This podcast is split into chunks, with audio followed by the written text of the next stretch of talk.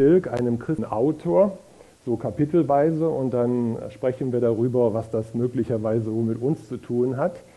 Und ähm, dieses Thema, ähm, über das ich heute spreche, war mir gar nicht so klar, gar nicht so bewusst. Plötzlich merkte ich beim Reden, der schreibt ja über mich, der meint mich. Da wurde ich richtig angepackt. Bringe ich meine Stimme zu Gehör? Glaube ich, dass meine Stimme und das, was ich sage, überhaupt etwas bewirkt, dass meine Stimme zählt? Glaube ich, dass ich was zu sagen habe? Und ich habe mich auf den Weg gemacht und ich bin noch dran, ich bin noch ziemlich am Anfang der Umsetzung.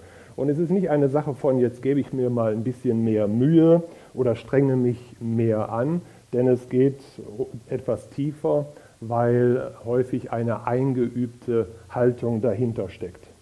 Zur Veranschaulichung nehme ich heute Bezug auf eine biblische Gestalt, die sehr beeindruckend ist und die es mit Gottes Hilfe geschafft hat, dass seine Stimme zählt und dass er etwas bewirkt. Und das ist Gideon, den finden wir im Buch Richter in den Kapiteln 6 und 7.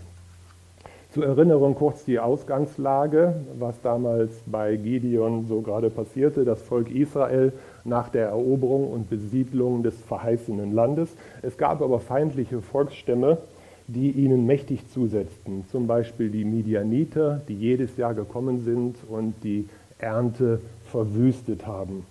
Trotz tollster Verheißungen über ein Land, in dem Milch und Honig fließen, war das Leben sehr schwer für Israel.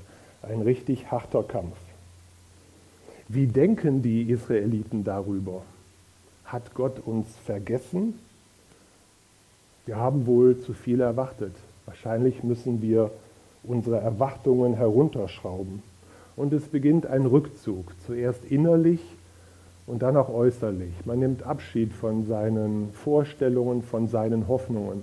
Und der äußerliche Rückzug, den können wir auch dadurch sehen, äh, wie dort beschrieben wird, dass sie angefangen haben, das Korn in der Weinkelter zu dreschen. Also nicht draußen auf dem Feld, sondern nah am Haus, sodass, wenn wieder die bösen Midianiter kamen, man ein bisschen mehr Reaktionszeit hatte, um alles auch in Sicherheit zu bringen.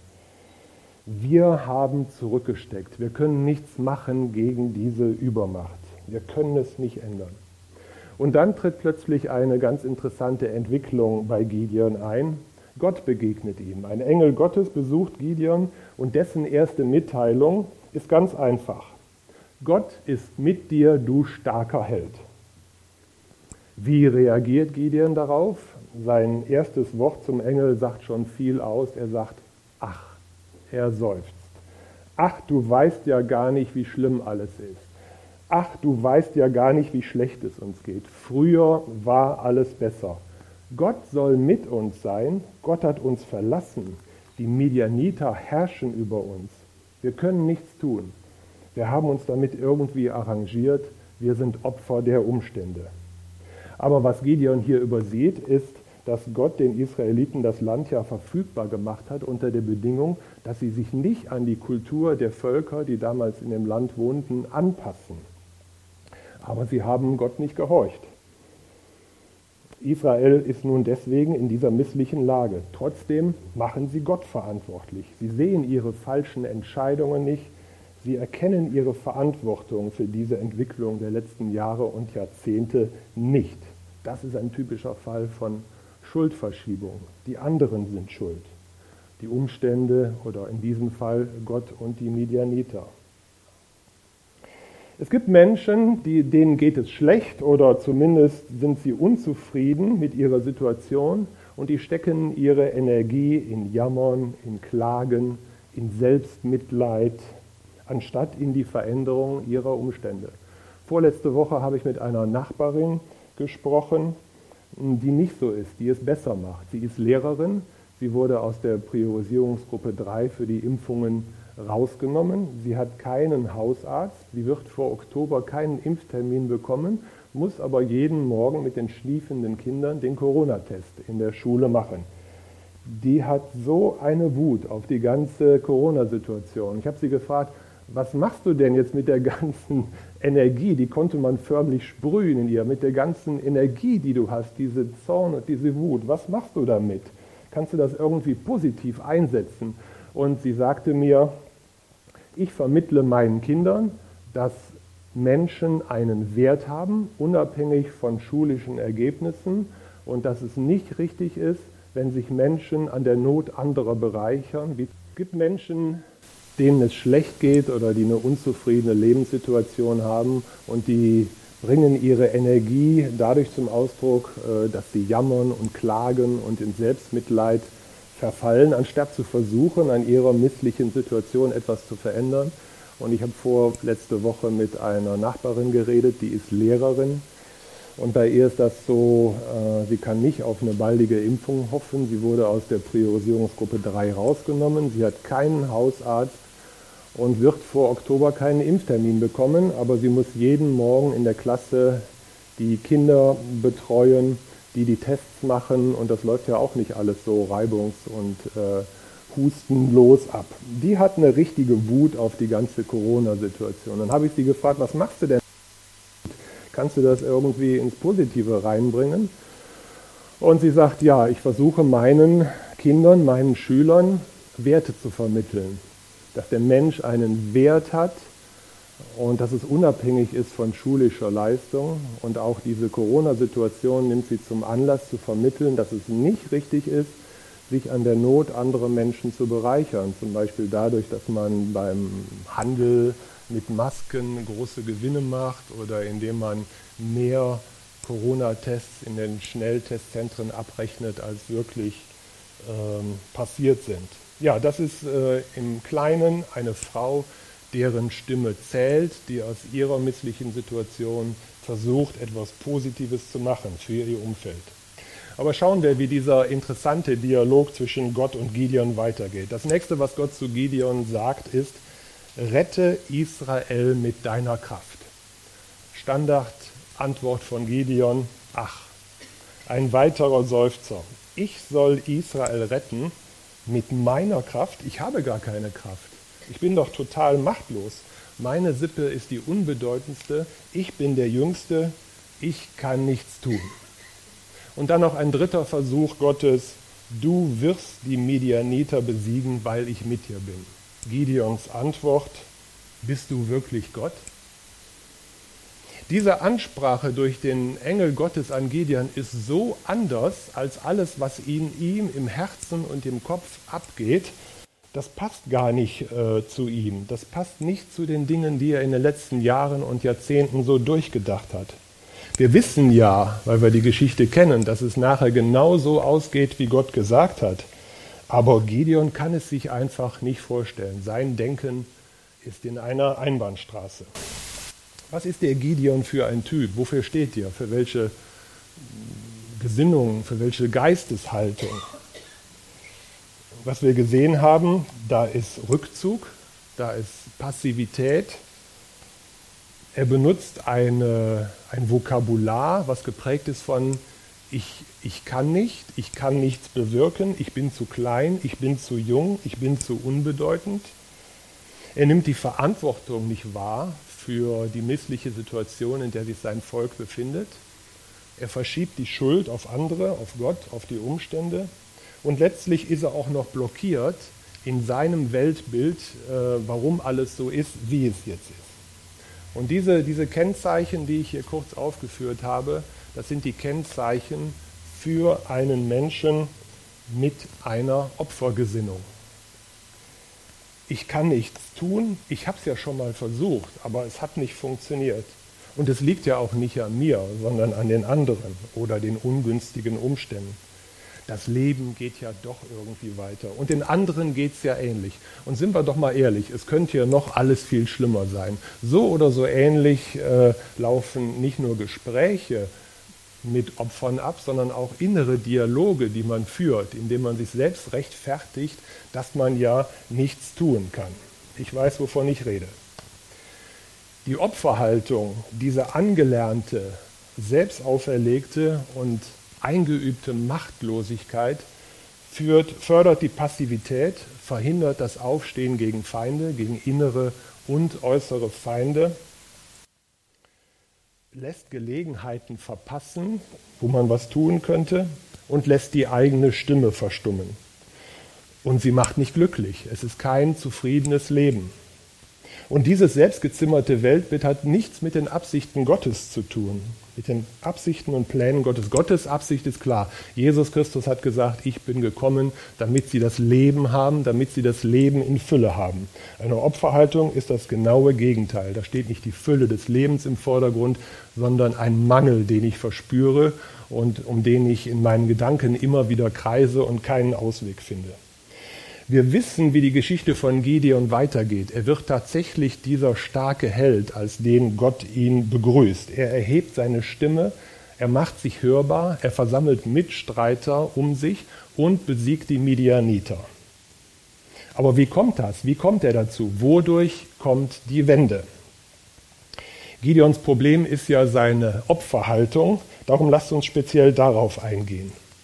Der erste Punkt, es gibt keinen Retter. Gott rettet Gideon nicht. Gott rettet auch Israel nicht. Gott beseitigt nicht das Problem. Gott beseitigt nicht die bösen Midianiter. Sondern was Gott macht ist, er leistet Hilfe zur Selbsthilfe. Gott erweckt die göttlichen Ressourcen, die in Gideon schlummern, zum Leben. Hoffst du manchmal auf den Retter, auf den goldenen Reiter, der kommt und dich aus dem Sumpf zieht, auf den Sumpf der Umstände deines Lebens oder bewirkt, dass wie durch ein Wunder plötzlich die Situation anders ist. Er wird nicht kommen. Einem Menschen mit Opfergesinnung ist nicht geholfen, wenn der Retter kommt, weil niemand kann dich retten. Es schafft höchstens neue Abhängigkeiten. Aber Christus ist doch mein Erlöser und mein Retter. Ja, das ist er und es gibt auch Gnade. Aber ähm, Christus hilft uns nicht aus jeder Patsche des Lebens. Stellt euch mal vor, das wäre so. Dann würde unsere Passivität ja noch mehr zunehmen. Das ist aber nicht die Fülle des Lebens, dass wir ständig abwarten, dass irgendeiner kommt und uns rettet. Punkt zwei: Es wird nicht diskutiert zum Beispiel darüber, wie schlecht es dem Opfer wirklich geht und warum es ihm so schlecht geht und warum es anderen auch so schlecht geht. Nein, es wird nicht diskutiert. Es gibt auch kein Mitleid. Der Engel Gottes geht gar nicht auf die Einwände Gideons ein. Wenn man sich diesen Dialog betrachtet, dann kann man sehen, die, die leben in verschiedenen Welten. Antwort und Frage passen gar nicht zusammen.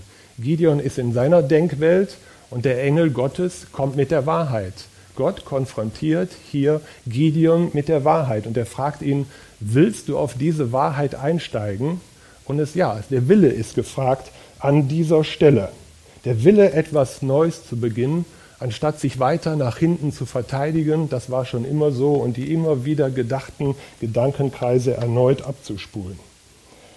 Es ist eine konsequente Absage an alle Selbstrechtfertigung für das Opfersein erforderlich. Vergiss, was hinter dir liegt und streck dich aus nach dem, was vor dir liegt, was Gott möglich macht. So, das war jetzt das, was nicht hilft. Aber was hilft denn wirklich? Und das ist die persönliche Gottesbegegnung. Gott spricht Gideon eine neue Identität zu. Du bist ein starker Held. Oh, das habe ich ja noch nie gehört. Das passt ja gar nicht in mein in mein Selbstbewusstsein, in meine Denkstruktur. Und das ist total neu. Ein Opfer, ähm, ein Opfer identifiziert sich selbst aus einem Mangel heraus. Das Gegenmittel ist unsere wahre Identität in Christus. Es ist alles vollbracht. Wir sind neu gemacht von Gott. Ergreife, was, du, was dir schon zusteht, was schon da ist, deine neue Identität als Kind Gottes so wie wir das eben auch gesungen haben. Wir sind nicht das, was wir denken, wer wir sind oder wie wir sind. Wir sind das, was Gott zu uns sagt und über uns sagt. Gott sagt zu Jesus Christus bei seiner Taufe, dies ist mein geliebter Sohn, an ihm habe ich Freude. Eine Zusage von Gott aus dem Himmel an Jesus Christus. Und das war der Startpunkt für Jesu öffentliches Wirken. Was sagt Gott zu dir, wer du bist? Was hat Gott schon gesagt zu dir? Wer du bist oder wie du bist? Gott kennt uns besser, als wir meinen, dass wir uns kennen würden. Und das Zweite, was Gott Gideon zusagt, ist, ich bin mit dir. Du bist nicht alleine. Diese Zusage gilt auch für uns alle. Gott ist mit uns und Gott ist für uns. Wir haben allen Grund, unser Opfervokabular hinter uns zu lassen und uns die, die Siegergesinnung zuzulegen. Nicht mehr, ich kann es nicht oder ich versuche es mal, sondern mit Gott ist es möglich. Mit Gott kann ich es. Für mich ist es eine gute unterstützende Maßnahme, dass ich in meinen Selbstgesprächen mir verbiete zu sagen, ich kann es nicht. Jetzt kannst du sagen, das, das ist ja alles nichts Neues. Auf der Informationsebene hast du recht, die ganze Bibel ist voll von Gottes Zusagen für uns. Aber welchen großen Unterschied bewirkt es doch, wenn Gott uns persönlich berührt, wenn sich im Herzen etwas regt, dann ist es nicht mehr nur Information, sondern hat auch das Zeug zu einer Transformation. Und das hat Gideon erlebt. Die wahre Veränderung passiert innen und nicht außen. Und die persönliche Begegnung mit Gott gibt den Startschuss dazu. Und Gott ist immer noch derselbe Gott und Gideon ist immer noch derselbe Gideon und nächsten Sommer kommen die Midianiter wieder und werden die Ernte zerstören. Es hat sich äußerlich nichts verändert, aber Gideon hat innerlich einen Neustart erlebt durch die persönliche Begegnung mit Gott. Er, begegnet den aktuellen Problemen des Landes und damit auch seiner Probleme nicht mehr durch Rückzug, durch Erdulden, Jammern, Selbstmitleid, sondern durch Glaube an Gottes Zusagen und auch durch Gehorsam an Gottes Anweisungen. Und die Ergebnisse sind phänomenal. Die Midianiter werden besiegt, das Volk Israel hat 40 Jahre Ruhe und Gideon persönlich wird reichlich gesegnet. Es ist ein Prozess, da rauszukommen aus so einer Opfergesinnung, der mit einer göttlichen Offenbarung beginnt, so wie es Gideon erlebt hat. Ich bin kein Opfertyp, sondern ein Siegertyp. Ich bin nicht dazu berufen, alles zu erdulden und zu erleiden. Die Liebe erduldet alles. 2. Korinther 13. Hört sich doch sehr fromm und demütig an, wenn ich alles erleide. Vorsicht, darf man nicht beliebig vermischen, insbesondere wenn es nicht Gottes Willen entspricht, ist es nicht Demut, alles zu erdulden und zu erleiden, sondern ein Ausdruck von mangelndem christlichen Selbstbewusstsein. Und dann ist es meine Entscheidung. Ich entscheide mich, dass ich Gott mehr glaube, als was in meinen Gedanken abgeht. Ich glaube Gott, was er über mich sagt, was er mir zusagt. Und dann mache ich mich auf den Weg raus aus Opferland. Ich habe bei mir gemerkt, dass schon allein die Entscheidung, jetzt nicht mehr im Opferdasein zu verharren, schon Kleinigkeiten bewirkt hat. Zwei Sachen habe ich festgestellt. Das eine ist, ich träume mehr. Und das andere ist, es, es, fällt mir manchmal leichter, spontan irgendwo was zu sagen, wo ich früher lange abgewartet habe, bis die Gelegenheit dann vorbei war. Das ist wie so eine kleine neue Freiheit im Kleinen. Ich habe noch keine Midianiter besiegt. Und dann ist es eine Entwicklung. Gideon war auch nicht mit der einen Begegnung mit Gott durch mit der ganzen Sache. Da war das Thema für ihn noch nicht gegessen. Dreimal hat Gideon nachher Gott noch gefragt, bin ich denn auf dem richtigen Weg? Funktioniert das alles? Ist das okay, so wie ich das mache? Und Gideon hat von Gott Zeichen gefordert und Gott kam ihm entgegen. Er hat ihm die Bestätigung gegeben. Auch war Gideon recht ängstlich und Gott ist auch darauf sehr individuell eingegangen. Das heißt, wir dürfen üben in Alltagssituationen.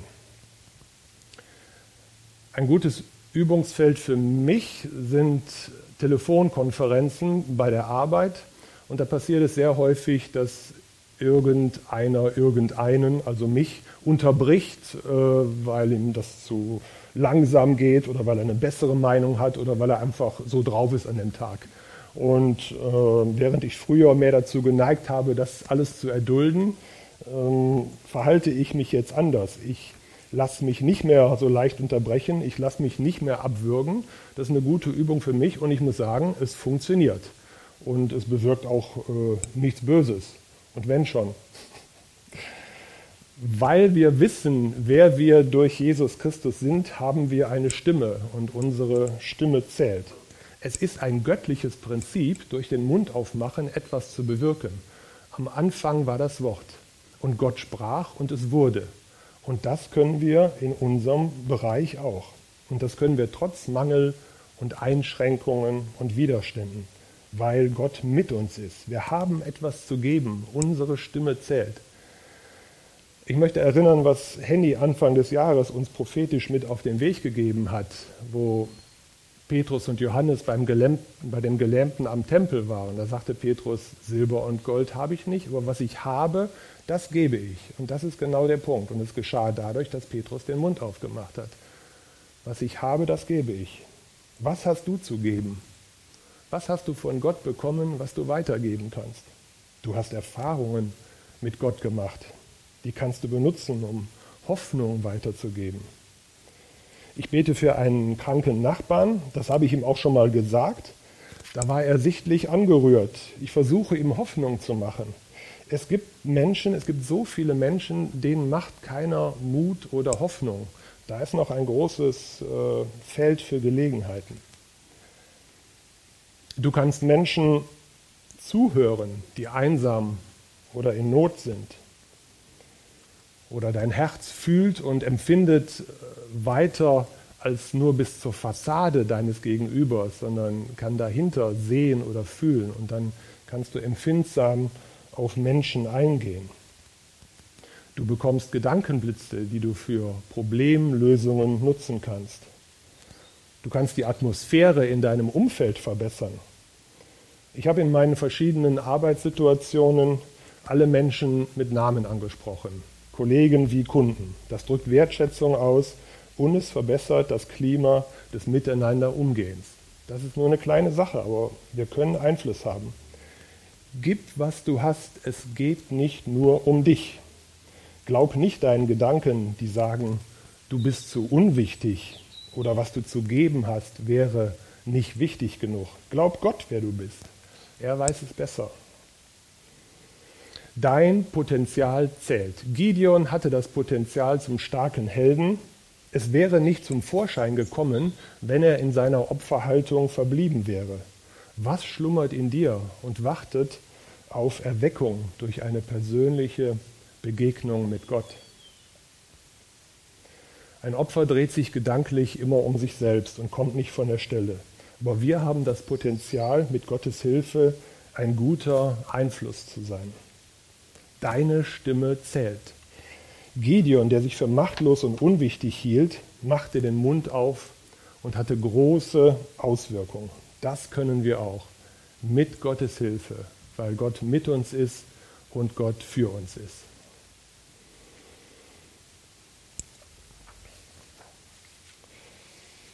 Und ich möchte jetzt gerne am Ende noch beten für die, die, wo das irgendwie andockt, die damit was anfangen können. Vielleicht magst du dazu aufstehen. Das ist auch äh, ein wichtiger Schritt in diesem Prozess, dass man aufsteht. Lieber Vater, ich danke dir, dass du ein redender Gott bist.